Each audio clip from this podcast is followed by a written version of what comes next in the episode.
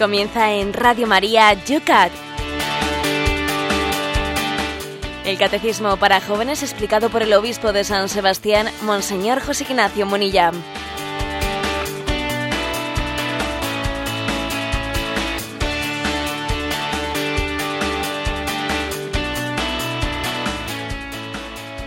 Muy buenos días a todos los amigos del Yucat, de este espacio que tras una semana de descanso volvemos a antena, volvemos también a las redes sociales y volvemos con la misma fuerza que nos ha acompañado desde esta nueva temporada, en la cual Radio María a las 8 de la mañana, 7 si eres madrugador en las Islas Canarias, nos acompañas buscando formación, buscando ritmo por la mañana para que estas primeras horas de la mañana no sean inútiles, te acompañen a través del Yucat también en tu camino del trabajo, también en tu camino de los estudios, de la universidad, del colegio, de allí donde te muevas. También nos acordamos siempre incluso de los que quisieran estar en camino de algo y fruto pues de este desastre que estamos viviendo, de esta crisis, también están en el paro. De todos, de todos nos acordamos, incluidos de todos aquellos que no pueden seguirnos en directo y lo hacen a través bajándose este programa del podcast de Radio María. Y ellos también, con todos nosotros, participan en diferido, pero las redes sociales nos permite que este sea un programa de 24 horas.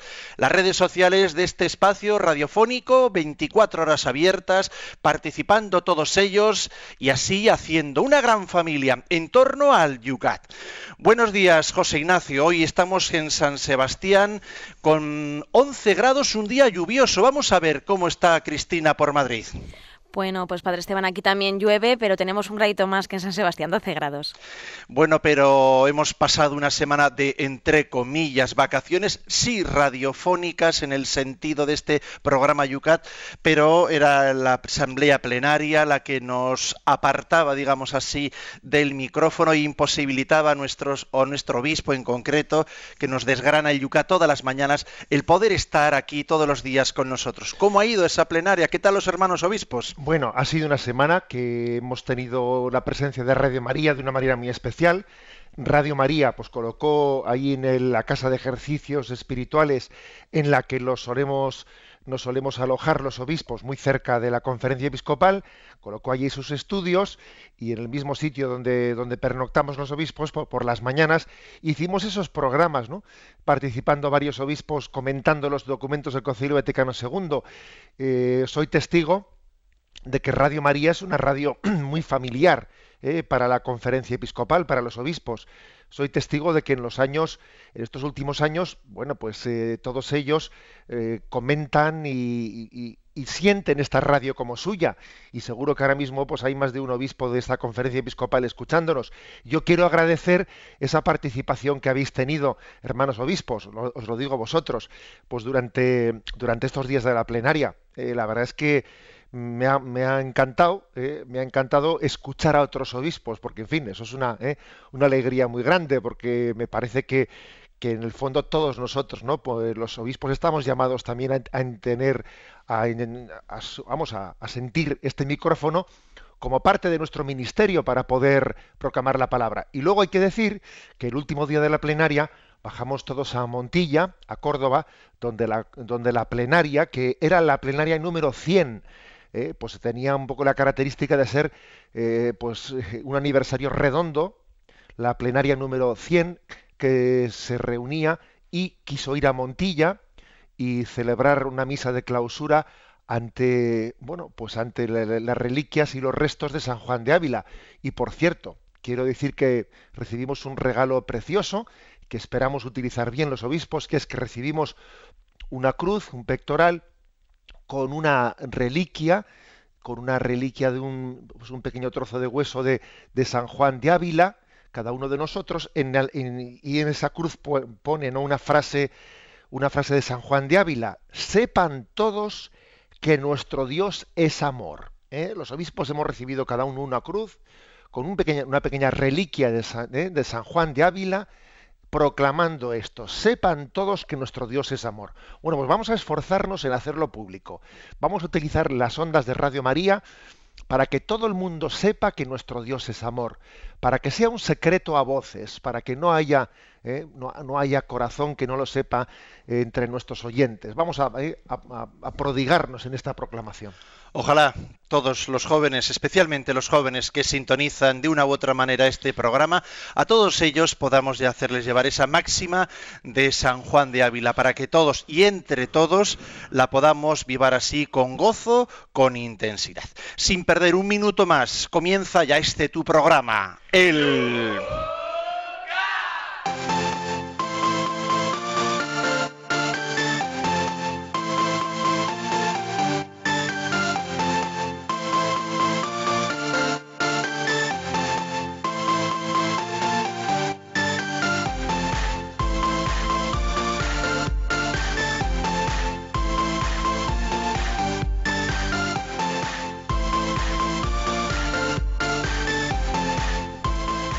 El Yuca toda la semana se empieza con ritmo mirando atrás.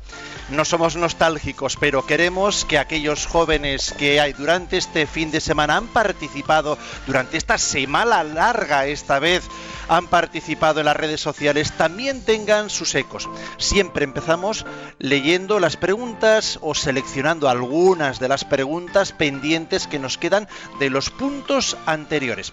En concreto, en el último programa comentábamos el punto 74. ¿Qué quiere decir Jesús es el Hijo único de Dios? Y allí, José Ignacio, se nos quedó una pregunta pendiente de quien con la nick Bellacala nos hace bastantes preguntas. Dice, no tengo problema en aceptar a Jesús como un gran maestro moral, pero no acepto su afirmación de ser Dios. Los más eruditos en materias terrenales se expresan de esa misma manera. Bueno, vamos a ver. En primer lugar, yo negaría esto último, eso de que em, entre los sabios de este mundo, entre los más eruditos, entre los científicos, eh, pues exista mm, una negación de la divinidad de Jesucristo, yo creo que no es verdad. ¿eh? Por cierto, recientemente se hizo pública una encuesta sobre cómo va evolucionando eh, las creencias religiosas entre, eh, pues en estos círculos mm, intelectuales, porque existía una, una, encuesta de principios del siglo XX sobre cuál era el nivel de creencia y de increencia entre los científicos estadounidenses.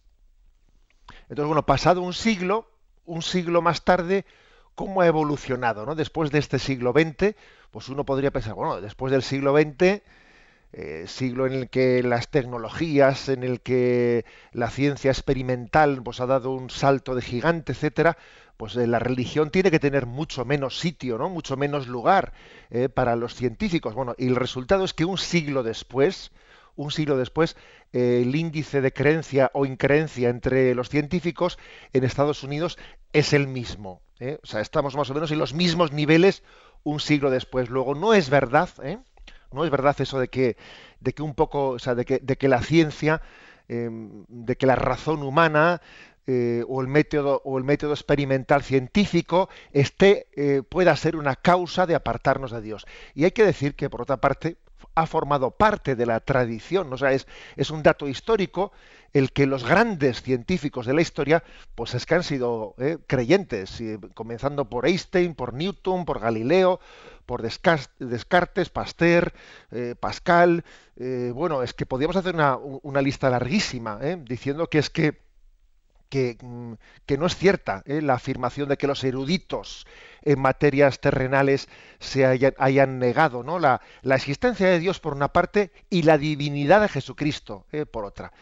Bueno, mm, precisamente la clave eh, de esta pregunta, o bueno, esta pregunta o esta aseveración ¿no? que, hace, que hace este oyente, bueno, pues es, oh, yo quiero, sí, yo acepto a Jesucristo como un gran maestro moral, pero me cuesta su afirmación, la afirmación de su divinidad.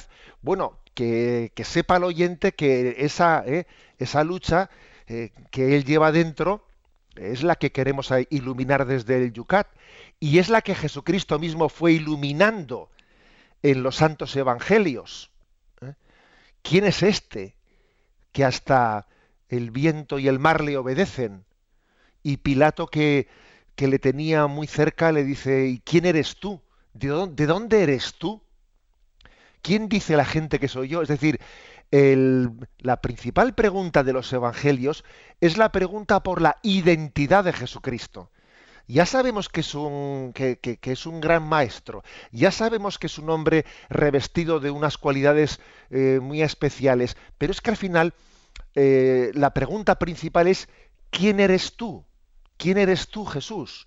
¿Cuál es tu identidad? ¿Eh? Y, eso nos remite a su divinidad. Antes que existiese Abraham, existía yo. Es decir, nos está remitiendo a que Jesús es preexistente.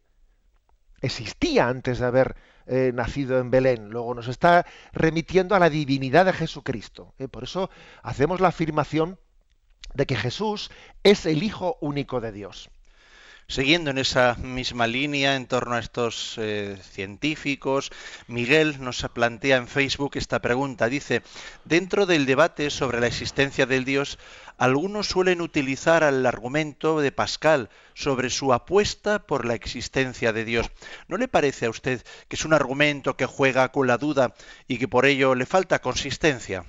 Bueno, eh, ciertamente, si únicamente no partiésemos de ese argumento de Pascal, pues estaríamos un poco cojos, porque también creo que eh, hay que complementar todos los argumentos para afirmar eh, la existencia de Dios. El argumento del orden, el argumento de, la contingencia, es decir, de dónde viene el ser, pero el argumento de Pascal sirve también, sirve como, como, una, eh, como una afirmación más.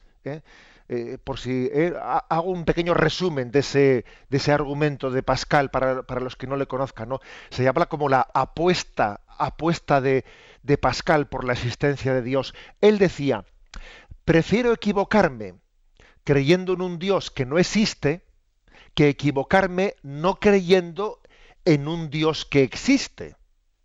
Porque si después no hay nada, evidentemente nunca lo sabré cuando me hunda en la nada eterna. Pero si hay algo, si hay alguien, tendré que dar cuenta de mi actitud de rechazo.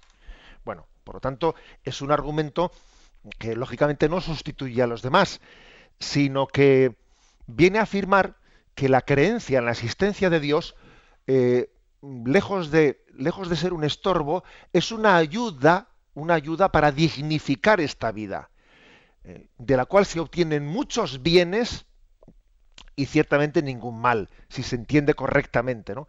Ahora bien, la negación de la existencia de Dios, desde luego, eh, pues en el caso, eh, en el caso de que, de que, eh, de que esa, esa negación, por lo tanto, pues sea, sea equivocada, como nosotros creemos que es equivocada, pues de ella se, se, obtiene un gran mal para el hombre, que es no vivir ante la verdad y, y, estar como negando, ¿no? negando la llamada de Dios en nuestra vida. Eh, mm, eh, este argumento de Pascal, como diciendo, yo apuesto por la existencia de Dios, apuesto. Hombre, es verdad que dicho así parece que es como jugar con la duda, pero yo no entendería el argumento de Pascal como jugar con la duda, sino que es, eh, bueno, querer añadir un argumento más a la creencia allá donde hay personas que luchan ¿no? entre la creencia y la increencia. Es como decir, se derivan muchos bienes y ningún mal de la creencia en torno al punto 75 que planteábamos por qué los cristianos llaman Señor a Jesús, Sonia desde Girona nos plantea, le doy gracias a Dios porque ha terminado, dice, la pesadilla de las elecciones en Cataluña. Me parece que hemos vivido un ejemplo muy concreto de cómo se puede hacer de la política una idolatría. Y además me ha parecido providenciar que la jornada electoral haya tenido lugar en el domingo de Cristo Rey. ¿Se puede combinar nuestra fe en el señorío de Jesucristo con la pasión fanática en la política? Plantea Sonia. Bueno, pues le agradecemos a Sonia su, aportación y su aplicación concreta, porque la pregunta era pues eh, que los cristianos llamamos a, Jesucristo Señor. Solo es Señor, solo ante Él nos arrodillamos. Y a veces la política es presentada con un grado de visceralidad ¿eh? que parece que exige de nosotros que le entreguemos el corazón. ¿eh? Y, claro, pues eso es una idolatría. es una idolatría. La política planteada no ya como una, ¿eh? un discernimiento racional de la búsqueda del bien común, no, no, sino como los míos, los tuyos, y entonces eh, con un grado de fanatismo y de visceralidad que es incompatible, incompatible con nuestro seguimiento a Jesucristo como único Señor. ¿eh? Y además, bueno, pues yo francamente no había caído en cuenta de eso que eso que dice Sonia, que es verdad que las elecciones providencialmente, ¿no? han coincidido con este domingo de, Cristo Rey y el Señor se ha, ¿eh? se ha encargado de confundir los fanatismos y de decir solo Dios es Señor ¿eh? y relativicemos relativicemos todo lo que no sea el señorío de Jesucristo. Para terminar esta mirada a los puntos de los programas pasados, del último programa, desde Cáceres, esta vez es Antonio Jesús, nos dice, ¿tiene que ver algo el título cristológico de Señor con la llamada a Jesucristo el león de la tribu de Judá, ¿le parece a usted que la película de las crónicas de Narnia acierta en la manera en la que presenta al Mesías bajo la figura del león? La película de crónicas de Narnia es una joya. Eh, yo creo que en estas en estas ondas de Radio María he tenido ocasión de comentarla en alguna ocasión. Es una joya. Eh, yo aconsejaría a todo el mundo que, bueno que en las dos partes de Crónicas de Narnia pues pudiésemos tenerla en casa y servirnos de ella. En, un, en una presentación de fábula y de alegoría eh, se presenta a Jesucristo como el león Em, em, bajo la imagen esa de Apocalipsis 5.5, ¿no? El león de la tribu de Judá, en un mundo de Narnia que representa un, reino que vive un frío, un frío eterno, un invierno, ¿eh? un invierno sin Navidad. ¿eh? Hay una bruja blanca ¿eh? que se hace llamar la reina de Narnia sin serlo, eh, y que está sometiendo aquel reino, ¿no? Y entonces aparece el personaje que es Aslan, un león eh, que evoca claramente a Jesucristo, que entrega su vida en sacrificio, muriendo voluntariamente para rescatar, ¿no? rescatar a los habitantes de aquel reino y hacer que aquel invierno termine y nazca la primavera, nazca la vida, imagen de la resurrección. O sea, creo que es una película que, que mm, introduce perfectamente la imagen, ¿no? La imagen de Jesucristo como el león de la tribu de Judá y decir que sí, me parece que ese término cristológico, Cristo león de la tribu de Judá, tiene, o sea, señala muy bien, eh, bueno, muy bien, en parte, qué significa el título de Señor, pues porque al león se le atribuye a ser, eh, pues como el rey, ¿eh?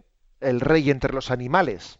Bueno, pues el, término Señor eh, también subraya el señorío de Jesucristo, ante el cual nuestras rodillas se doblan. Por eso el título de Cristo como león de la tribu de Judá, pues subraya el señorío de Jesucristo.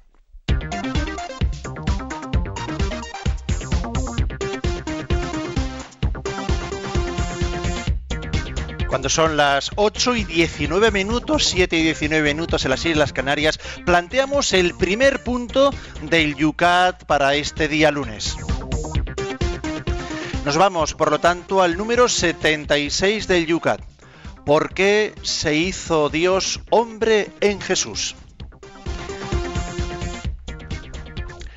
Y la respuesta es la siguiente. Por nosotros, los hombres, y por nuestra salvación, bajó del cielo. Y continúa diciendo, en Jesucristo Dios ha reconciliado al mundo consigo y ha liberado a los hombres de la cautividad del pecado. Porque tanto amó Dios al mundo que entregó a su unigénito. En Jesús Dios asumió nuestra carne mortal, compartió nuestro destino terreno, nuestros sufrimientos y nuestra muerte y se hizo en todo igual a nosotros, excepto en el pecado. Bueno, la pregunta era, ¿por qué se hizo Dios hombre en Jesús? Y la respuesta es por nosotros, por nuestra salvación. ¿eh? Es decir, eh, la encarnación tiene eh, un motivo que es la salvación del hombre. Porque nuestro pecado, la ofensa, la ofensa a Dios, nos hacía o sea, sencillamente incapaces, ¿no? Nos imposibilitaba para la salvación.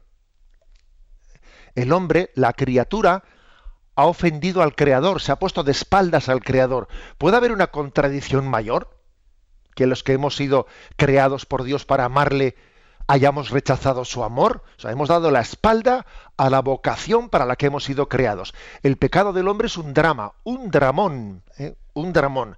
Uno de los problemas que tenemos es que no nos damos cuenta de la gravedad que supone que la criatura se rebele contra el Creador, que el Hijo se rebele contra el Padre. O sea, no, no terminamos de caer en cuenta de ello. Precisamente en la parábola del Hijo pródigo, una de las cosas que ocurre es que el Hijo que se ha marchado de la casa del Padre no se da cuenta de la que ha hecho. Bueno, pues no es para tanto, ¿no? No se da cuenta de la que ha hecho. Cuando vuelve a casa y ve el, y ve el corazón del Padre, pues eh, así de alegre por su retorno, es cuando cae en cuenta, anda, lo que le he ofendido yo yéndome de casa. Bueno, por eso en realidad solamente Jesucristo sabe lo que le hemos ofendido al Padre. Y Jesús que conoce el corazón del Padre y que sabe hasta qué, hasta qué punto eh, pues nuestro pecado ha sido un desprecio del amor de Dios, Él, Él solamente es capaz de reparar, ¿no? El pecado cometido. Es como si Jesús le dijese al Padre, Padre, yo que conozco la hondura de tu amor y yo que conozco, por lo tanto, cuánto te ha ofendido el pecado de los hombres, yo, quiero responder en vez suyo. Yo quiero amarte por en vez de mis hermanos y quiero además rescatarlos. Envíame, Padre, envíame a buscar la oveja perdida y no volveré sino después de haberla encontrado, después de haberla cargado en mis hombros. O sea, es decir, Jesús es el, único que puede, eh, pues, enviado por el Padre, solucionar este desaguisado. Porque Él sabe mucho mejor que nosotros, eh, pues digamos, la, eh, la, la, gravedad de la ofensa que nuestro, que nuestro pecado ha tenido. Y Él viene en nuestro rescate. Nosotros no podíamos reparar el mal que hemos hecho y Dios mismo en su misericordia dice, enviaré a mi Hijo para que mi Hijo Jesucristo repare eh, el mal que estos han cometido y no son capaces de reparar. Bien, y, y continúa este punto diciendo que cómo lo hace, ¿no? Lo hace asumiendo nuestra, nuestra condición mortal, es decir, no lo repara desde fuera, sino que lo repara desde dentro comparte nuestro destino terreno, nuestros sufrimientos, nuestra muerte, se hizo en todo igual a nosotros, menos en el pecado. Para caer en cuenta de esto, algunas veces yo se me ha ocurrido, ¿no? Ya sé que es un poco atrevido poner estos ejemplos, pero aún así me ha atrevido a poner la siguiente comparación. Tú imagínate que en el reino animal existiese el reino de las hormigas, ¿eh? pues eh, se hubiese introducido una enfermedad, un mal que estuviese acabando con ellas, que acabase, ¿no? Pues con las, con las hormigas y que ninguna entre ellas fuese capaz de poder sanar ese problema, ¿eh? sanar esa enfermedad mortal. Y que entonces la única, ¿no? la única forma posible de, de sanar el destino, ¿eh? de salvar el destino de, esas, de ese reino animal, de las hormigas, fuese que uno de nosotros, uno de los humanos, de los humanos, eh, pues renunciase ¿no? a su condición superior, eh, se hiciese, ¿no? se compartiese la condición de, de ese reino de hormigas y se hiciese una con ellas, para que estando dentro, para que estando entre ellas, ¿no? pues pudiese salvarlas y pudiese sanarlas. Bueno, pues este ejemplo todavía se queda infinitamente distante para entender cómo Dios en su divinidad ha dicho, me haré uno de ellos, asumiré su condición humana con todas las consecuencias. O sea, traspasaré las fronteras, ya que ellos no pueden salvarse a sí mismos, porque esta es la clave, ¿eh? es decir, la encarnación es como un subrayar que el hombre no se puede salvar a sí mismo. O sea, es algo que está, eh, está porque su, su pecado, su enfermedad, está más allá, ¿eh? ha, traspasado eh, las consecuencias de nuestro pecado, han traspasado las fronteras de lo, que, de lo que está en nuestras manos. Por eso Dios viene, ¿no? En su misericordia a salvarnos. Ha traspasado las fronteras, ha traspasado los muros. A mí siempre me ha recordado esto lo del caballo de Troya. El caballo de Troya, es decir, se introducen, ¿no? Se introducen aquellos soldados más allá de las fronteras de aquella ciudad griega, se introducen dentro de aquel caballo y son desde dentro son capaces de liberar aquella ciudad. Bueno, pues este, este es Dios, que en la humanidad de Jesucristo se introduce ¿no? en nuestras fronteras humanas y desde dentro salva al hombre. Es como una, eh, una evocación de que Dios nos salva no desde fuera con una varita mágica, ¿no? sino asumiendo nuestra condición humana y sanándola, sanándola desde dentro. Bueno, pues vamos a abrir ahora mismo nosotros nuestras redes sociales para que también puedan, en torno a este punto, participar nuestros oyentes.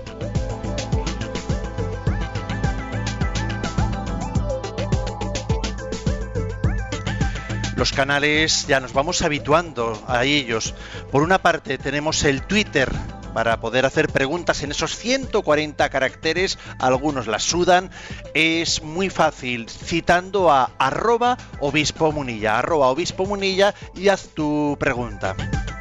En el Facebook, más fácil todavía, ahí lo tenéis, la página de este programa, Yucat Radio María busca en Facebook Yucat Radio María y haz la pregunta en torno al punto que acabamos de comentar. Haz ahí tu comentario planteando tu pregunta. Y luego también en la fórmula clásica, el correo electrónico, simplemente escribiendo un correo electrónico con tu pregunta, por favor que sean preguntas concisas para que puedan plantearse en directo a yucat@radiomaria.es. Repito, yucat@radiomaria.es y siempre tenemos ese teléfono en el cual hoy Cristina os atiende el 91 153 85 50.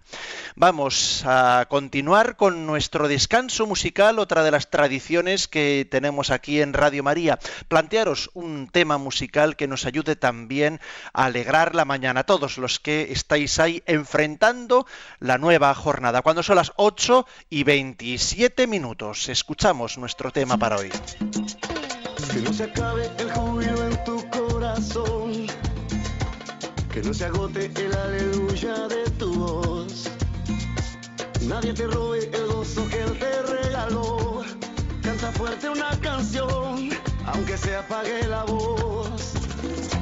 No se te olvide que todo lo que tienes tú viene del cielo y te llena plenitud. Y hay que cantarlo para que todos puedan ver que en la alabanza está el poder que te ayudará a vencer. Te quiero abrir todas las puertas de mi alma.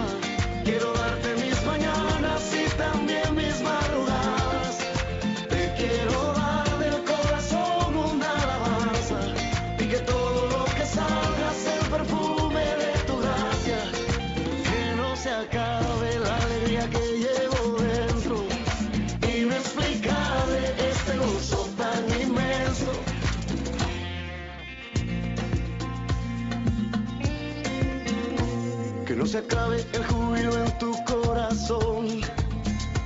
Que no se agote el aleluya de tu voz. Nadie te robe el gozo que él te regaló. Canta fuerte una canción, aunque se apague la voz. No se te olvide que todo lo que tienes tú viene del cielo y te llena plenitud. Y hay que cantarlo para que todos puedan ver que en la está el poder que te ayudará a vencer. Te quiero abrir todas las puertas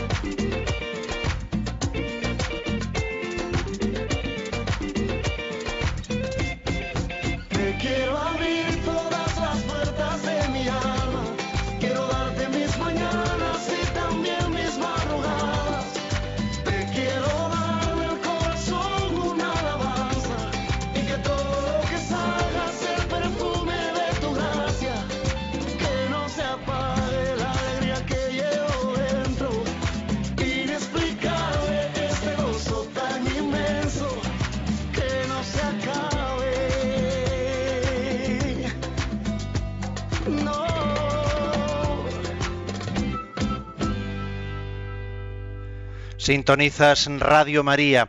Estás en el programa Yucat, el programa que Radio María todas las mañanas desgrana con la formación y los comentarios del obispo de San Sebastián. José Ignacio, vamos con las preguntas en torno a este punto que en las redes sociales también se nos ha planteado. ¿Por qué se hizo Dios hombre en Jesús? A ver, desde Cádiz nos llega eh, Miriam, es la que en Facebook nos hace esta pregunta. La semana pasada asistimos una gran estrategia de intoxicación en la forma en la que los medios de comunicación dieron la noticia de la presentación del libro del Papa sobre los Evangelios de la Infancia. Los titulares de un periódico decía, el Papa desmonta el Belén. ¿Usted cree que ese trataba una estrategia organizada o algo casual? Nos preguntan.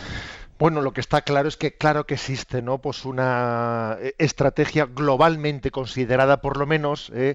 una estrategia, pues, de laicismo, de intento de ridiculización, etcétera, ¿no? Eh, luego, es muy difícil saber, a ver, en este caso concreto, eh, pues eh, la que se ha organizado con los comentarios jocosos de que si la mula y el buey, eso no sé hasta qué punto en concreto está más pensado o bueno o ha, surgido de un comentario de alguien, no lo sé. En cualquier caso eso nos importa poco. A mí me parece me parece que es muy importante que apliquemos lo que dice ese refrán, ¿no? Es mejor encender una luz que maldecir las tinieblas. Es mejor. ¿eh? Entonces yo, por lo cuando, cuando, vi, cuando vi cómo se estaba recibiendo el libro del Papa, el Papa desmonta el Belén y, en un periódico se veía, ¿no? Pues en el portal de Belén se veía pues la mula y el buey y ponía stop desahucios. Y bueno, y uno ve, ve un circo, ¿no? Y dice, vamos a ver, mira, vamos a, dice, ¿qué hago? ¿Río o lloro? Porque esto es para reír o esto es para llorar. Y digo, no, no voy a llorar. Vamos a hacer, eh, vamos a hacer virtud de la necesidad, porque aunque sea lo tonto, están haciendo propaganda al libro del Papa. Bueno, pues venga, vamos a, servirnos de esta ocasión, pues para decir que esa mula ¿eh? y ese buey, del cual la gente se ríe, ¿eh? pues resulta que eso viene del libro de Isaías, en el que el libro de Isaías comienza diciendo, conoce el buey a su amo y el asno conoce el pesebre de su amo. Y tú, Israel, no conoces a Dios. Es como diciendo, no seas más burro que el burro. Oye, que es que resulta que los animales conocen a su dueño y por eso San Francisco de Asís, en el siglo XIII, pues extrajo estos dos personajes de la mula y el buey y los puso cerca del Belén como diciéndonos, oye, no seamos más burros que el burro. O sea, nosotros seamos capaces de descubrir en ese niño que nace en Belén la presencia del Dios hacedor de cielos y tierra. ¿eh? O sea, que yo creo que en el fondo, estos que han querido eh, un poco hacer chirigota, ¿eh? hacer chirigota de las palabras del Papa sobre el, el, el buey y la mula, por el hecho de que el Papa diga que como eso no está literalmente en el pasaje evangélico. En el pasaje evangélico no se habla de la mula y el buey, pero la tradición posterior entendió que a veces somos más burros que el burro ¿eh? y no somos capaces de reconocer a nuestro dueño, a nuestro Señor, y por eso esa mula y ese buey, pues por una parte representan a los que eh, pues quieren descubrir con la luz de la fe la presencia del Dios escondido en el niño y a los que son más burros que el burro y se ríen de ello. A ver, eh, tenemos en el 91 15385 50 desde Asturias Teresa ha planteado una pregunta, Cristina, que se nos la plantea. Pues si Teresa de Asturias quiere saber si el sufrimiento que nos viene en la vida, el que no buscamos, pues sirve para purificarnos, para purgar nuestros pecados o si uniéndolos a la pasión del Señor y ofreciéndoselos al Padre son reparadores. Bueno, hay que decir una cosa, y es que ha sido la cruz de Cristo el camino de nuestra salvación. Podemos decir una cosa, a ver, mi sufrimiento es salvador. Y hay que decir, no, en sí mismo, en sí mismo, por sí solo, por sí solo, el sufrimiento no salva al hombre lo que, lo que nos salva, lo que nos purifica es unir nuestro sufrimiento al de Jesucristo. Es decir, la capacidad de decir yo mm, uno mm, mis alegrías, mis penas, la salud, la enfermedad, uno el día a día de mi vida, lo uno a Jesucristo. Y entonces en Cristo todo lo que le acontece al hombre es salvador. ¿Mm? O sea que, digamos, entendámoslo bien. ¿eh? Cuando, por ejemplo, se dice, la sangre de Cristo ¿eh? mm, nos salva, ¿no? nos redime, entendámoslo. No es que sea la sangre en sí misma, no, es el amor de Cristo el que nos salva. Lo que ocurre es que, digamos, el amor de Cristo ha sido expresado en la entrega de su vida, en su sangre. ¿Mm? No es que sea el dolor en sí mismo, el sufrimiento en sí mismo el que nos salve. Lo que nos salva es el amor de Cristo, que claro que el amor de Cristo ha sido expresado principalmente cuando ha entregado su vida en sacrificio, cuando ha entregado eh, pues, eh, el, sufrimiento de su vida como expresión del amor. Lo que nos salva es el amor. Pero claro, es que nunca hay un momento más auténtico para amar como cuando se es capaz de sufrir en fidelidad. ¿eh? Por eso, digámoslo, lo que nos salva es la fidelidad de Cristo al Padre. Pero esa fidelidad de Cristo al Padre ha sido expresada en la cruz especialmente, en el sufrimiento, que es como la prueba de la autenticidad de la fidelidad y de la obediencia. Aprendió sufriendo a obedecer. Eso también nos ocurre a nosotros. ¿eh? nuestro sufrimiento, nuestras contradicciones, unidas a las de Cristo, resultan salvadoras y corredentoras de nuestra salvación. En Facebook, Enrique nos plantea, ¿cuáles son las principales virtudes que Dios transmitió a Jesús como hombre en medio del mundo? Dice, ¿cómo asemejarnos a Él en nuestra vida cotidiana? Bueno, la verdad es que es cierto eh, que eh, dice los, padres que en la humanidad de Jesucristo, en su humanidad, en ese Jesús de Nazaret, se nos muestran de una manera pedagógica eh, las, virtudes ocultas de la Trinidad que nosotros no somos capaces de, percibir. ¿Cómo es Dios? Eh, bueno, pues mírale en Jesús de Nazaret. Y, y, en ese hombre, que al mismo tiempo es Dios, descubrirás ¿no? Eh, la, la forma de ser de Dios, el estilo de Dios lo conocemos en Jesús de Nazaret. Y uno dice, ¿y cuáles son las virtudes principales? La verdad es que para mí, sobre todo, pues podríamos decir que que son todos, todas en una.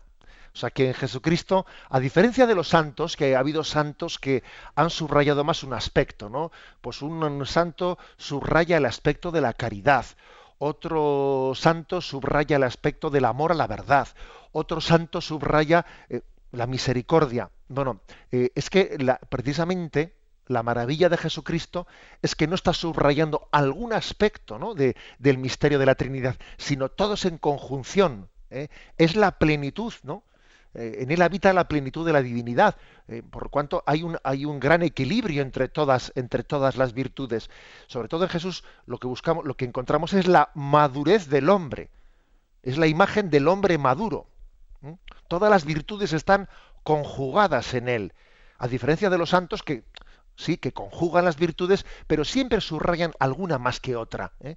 Creo que esto es lo que yo más destacaría de él.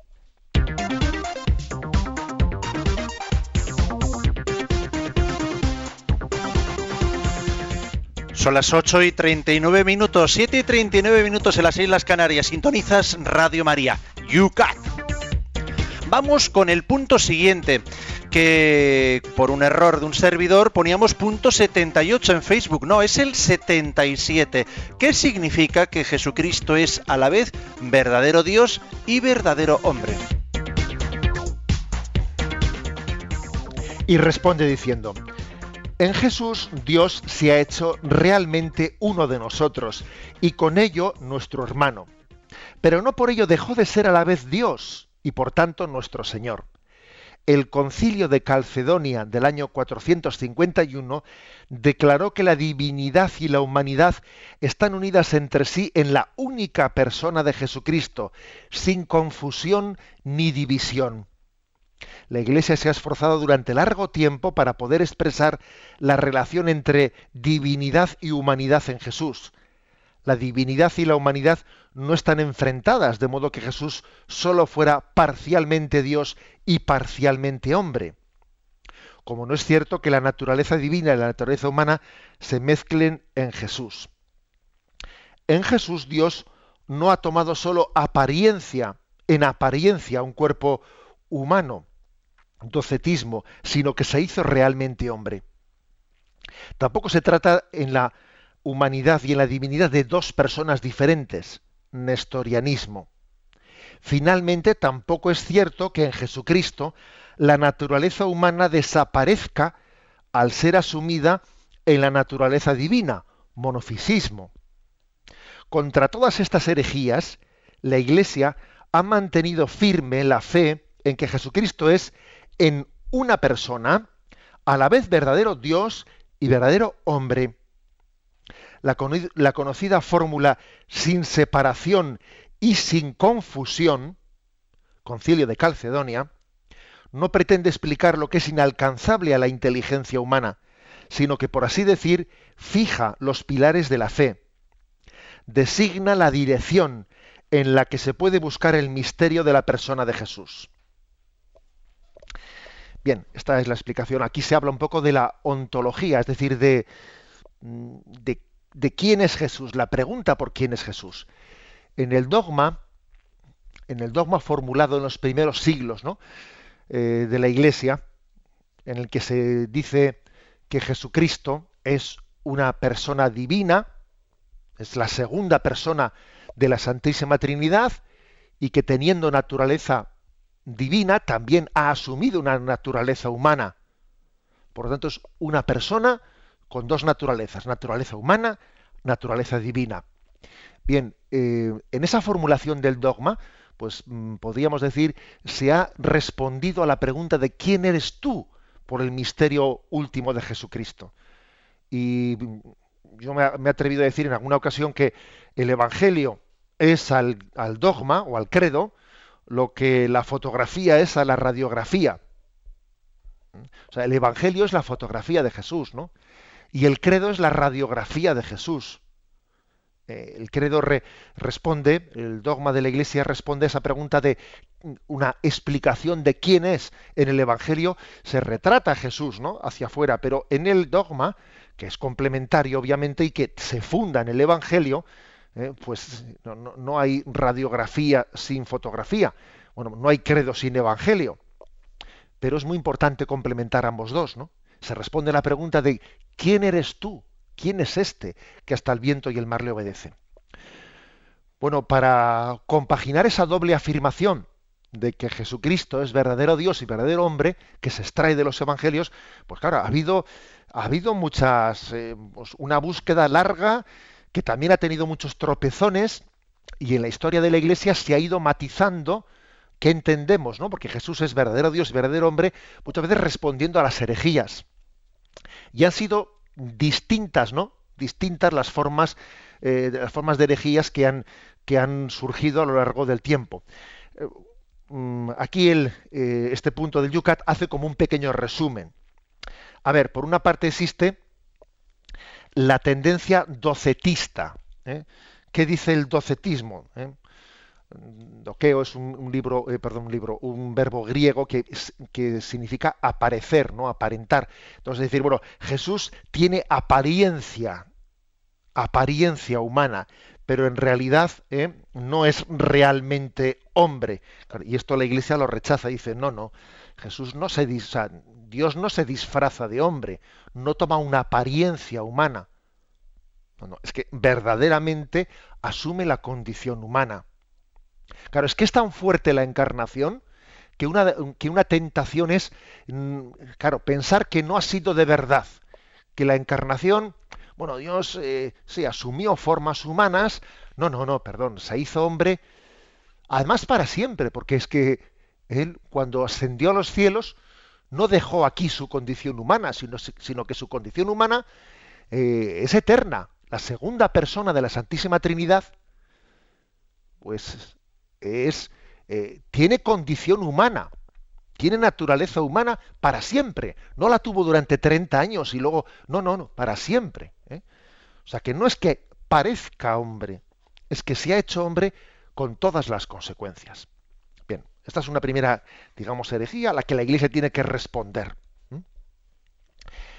Otra herejía es decir, a ver, bueno, ¿cómo compaginamos esto? ¿no? ¿Cómo compaginamos? Eh, existe la, tendencia nestoriana. ¿eh? que viene del nombre de otro, un hereje llamado Nestorio, que intentaba solucionar ¿no? pues este reto de cómo compaginar la afirmación de que, Jesús, es hombre y Dios verdadero, o Dios y hombre verdadero, diciendo, bueno, en realidad se trata como de dos personas en una.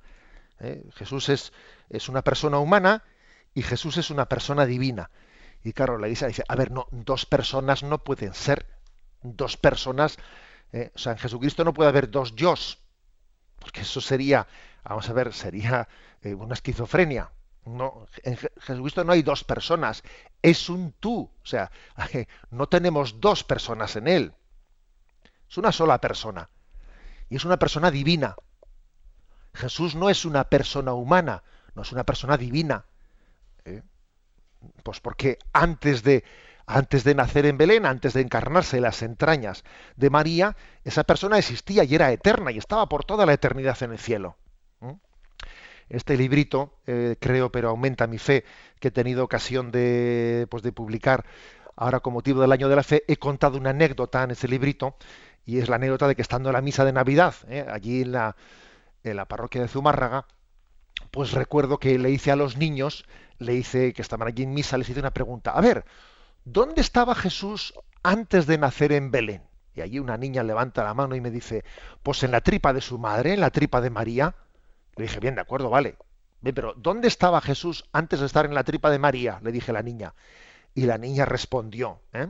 allí como estaba el retablo en la parroquia, está el retablo que se ve la Trinidad, y le dice, pues estaba con, con papá Dios, con la Ita Dios y con la paloma santa. Y la verdad es que yo dije, bueno, esta niña, pues bueno, ha tenido una buena catequista. ¿eh? Dijo, pues antes de estar en la tripa de María, antes de estar en las entrañas de María, estaba con el Aitá Dios, con el Padre Dios y con la Paloma Santa. Pues esa es la respuesta correcta. Es decir, em, Jesús es persona divina porque existía antes ¿eh? de su encarnación. Y ahora bien, aunque no sea una persona humana, porque, porque, es, porque preexistía, es antes de, asume la condición humana eh, con todas sus consecuencias, hasta el punto de que el ser, ese hombre limita mucho ¿no? el ser de Dios. Limita, o sea, Dios mismo voluntariamente eh, se está limitando, autolimitando, eh, pues en, ese ser hombre, ¿no? con todos los condicionamientos que tiene la encarnación. Y otra, otra herejía a la que también tuvo que hacer ¿no? frente a la iglesia es la iglesia del monofisismo como diciendo, bueno, es que en el fondo no hay dos naturalezas, la humana y la divina. Es que, digamos, la naturaleza humana prácticamente desaparece ¿eh? al ser asumida la naturaleza ¿eh? por la naturaleza divina. Es como si tú echas una gotita de agua en el vino. Pues la gotita de agua desaparece, al final solo hay vino. ¿eh? Y la iglesia dice, no, no, mm, sin confusión ni, división, es decir, sin separación ni confusión. Es decir, el ser hombre es con todas las consecuencias. ¿eh? hasta el punto de que limitan, limitan, ¿eh? pues lo que es, no hizo alarde de su categoría de Dios, se despojó de su rango, ¿eh? se despojó del aparecer, o sea, del presentarse, ¿no? como Dios, ¿no? Ante los hombres y se, presenta con las limitaciones propias ¿no? de un ser humano. Bueno, por lo tanto, estas tres herejías, el docetismo, el nestorianismo y el monofisismo son respondidas por la Iglesia y se va elaborando, se va poniendo los pilares de, una cristología en la que se nos afirma que Jesucristo es la segunda persona de la Santísima Trinidad, enviado por el Padre por obra del Espíritu Santo, que se hace hombre con todas las consecuencias y es verdadero hombre sin dejar de ser verdadero Dios, ¿eh? y, que, y que de alguna manera pues compagina para toda la eternidad, asume la condición humana y al asumir la condición humana la salva, la repara, la está sanando desde dentro. ¿eh? Este es el misterio de qué significa que Jesucristo es a la vez verdadero Dios y verdadero hombre.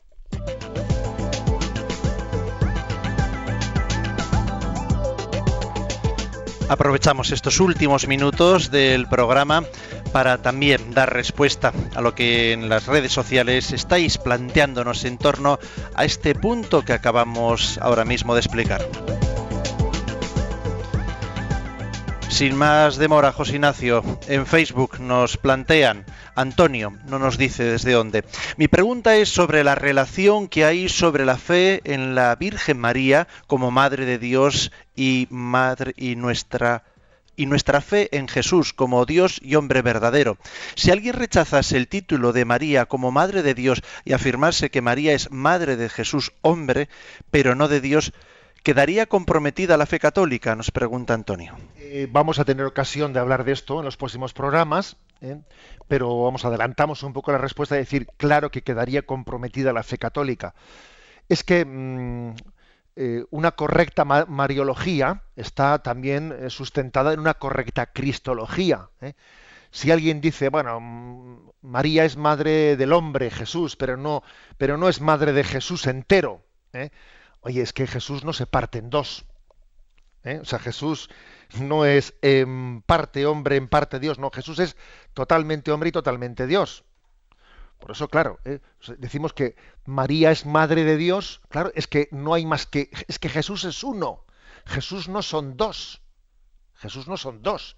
Por eso, cuando decimos María es madre de Dios, es, madre de, ese Jesús, de, esa segunda persona de la Santísima Trinidad que se ha encarnado y se ha hecho eh, se ha hecho hombre en Belén y entonces claro que María no ha engendrado la naturaleza divina de Jesús, ya lo sabemos. Claro, esa naturaleza es eterna y engendrada por el Padre y existía antes que María, ya lo sabemos ya. María ha engendrado eh, la naturaleza humana. Ya, pero es que eh, la naturaleza humana y divina eh, no, son en parte y en parte. Si María es madre de Jesús, es madre de, Jesús, eh, eh, del único Jesús, no de parte de Jesús. Por eso se dice que es madre de Dios. Y entonces es que de lo contrario caeríamos, en el nestorianismo, como si Jesús tuviese dos personas. María es madre de, la persona humana, pero no de la persona divina. No, no, es que solo hay una persona, es que solo hay uno Jesús, el Hijo del Padre, que también ha pasado a ser el Hijo de María. José Ignacio, tenemos a Cristina en Madrid que en el 91 153 50 a una madre, pues no está en el tema de hoy, pero una madre que está, me parece, sufriendo, nos quiere plantear una pregunta, ¿verdad, Cristina? Pues sí, padre Esteban, es una madre cristiana que tiene pues la dificultad de tener que decidir si es la madrina de la boda de su hijo, que va a ser una boda civil. Quiere que pues monseñor le responda. Vamos a ver, hemos tenido ocasión, ¿no? Ocasión en más de una, eh, más de una vez de, plantear pues este tipo de, discernimientos duros de qué hago, qué no hago. Vamos a ver, yo creo que por parte de la Iglesia, el hecho de que no exista una norma, una norma de decir, a ver, mm, se prohíbe ser padrino o madrina de una boda civil. Tal norma no existe. Bien, ¿Por qué no existe? Porque entra dentro del discernimiento prudencial el que una madre diga, a ver, pues este hijo mío que está bautizado y que yo le he educado para seguir a Jesucristo, está claro que no está siendo coherente con su fe, porque en el momento de un momento sagrado de su vida como es el del amor humano, no descubre que Jesucristo es la fuente de ese amor humano y no celebra el sacramento del matrimonio. Bien, ahora qué hago? ¿Cómo procedo ante él? Le digo, mira hijo, eh, no voy a ser madrina porque quiero con ello también expresar un poco la congruencia de, hacerte entender que aquí hay algo, o sea, que tú de alguna manera pues, pues eh, eh, no has sido fiel a Jesucristo en el seguimiento. Bueno, eso es posible que alguien tome esa determinación, lógicamente en diálogo con su hijo, porque la maternidad se sigue ejerciendo, incluso aunque haya un rechazo de los principios que yo he querido transmitirle. Y alguien dice, bueno, yo conozco a mi hijo y sé quizás que, eso pues iba a ser interpretado de una manera que, mm, que igual me iba a impedir ¿eh? seguir ejerciendo esa maternidad y estando cerca de él.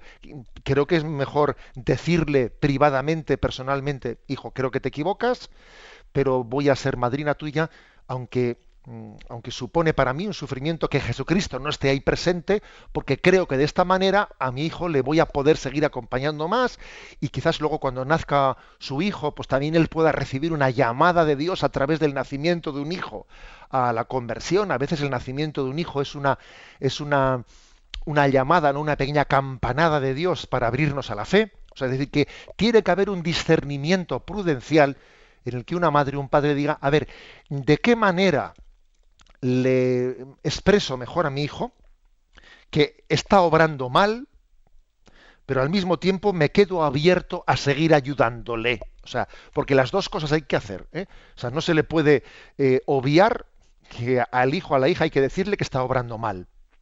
Pero al mismo tiempo no vale con, eh, con decir eso. También le voy a decir, una, y cómo yo eh, me dispongo a, intentar ayudarle a que él rectifique el error que está cometiendo. Y uno tiene que saber conjugar ambas cosas y discernir qué es lo que debe de hacer desde esa doble perspectiva.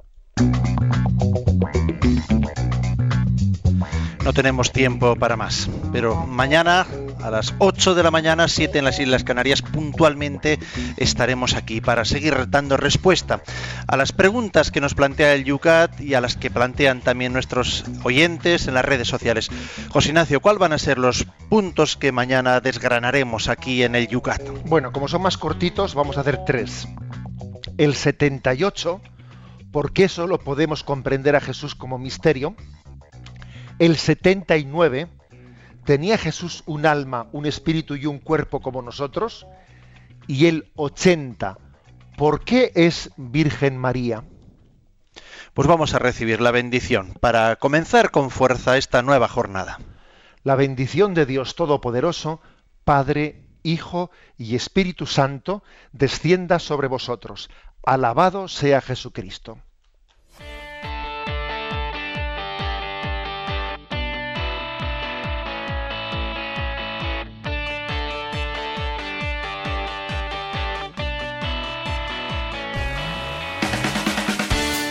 Y así finaliza en Radio María Yucat, el catecismo para jóvenes explicado por el obispo de San Sebastián, Monseñor José Ignacio Monilla.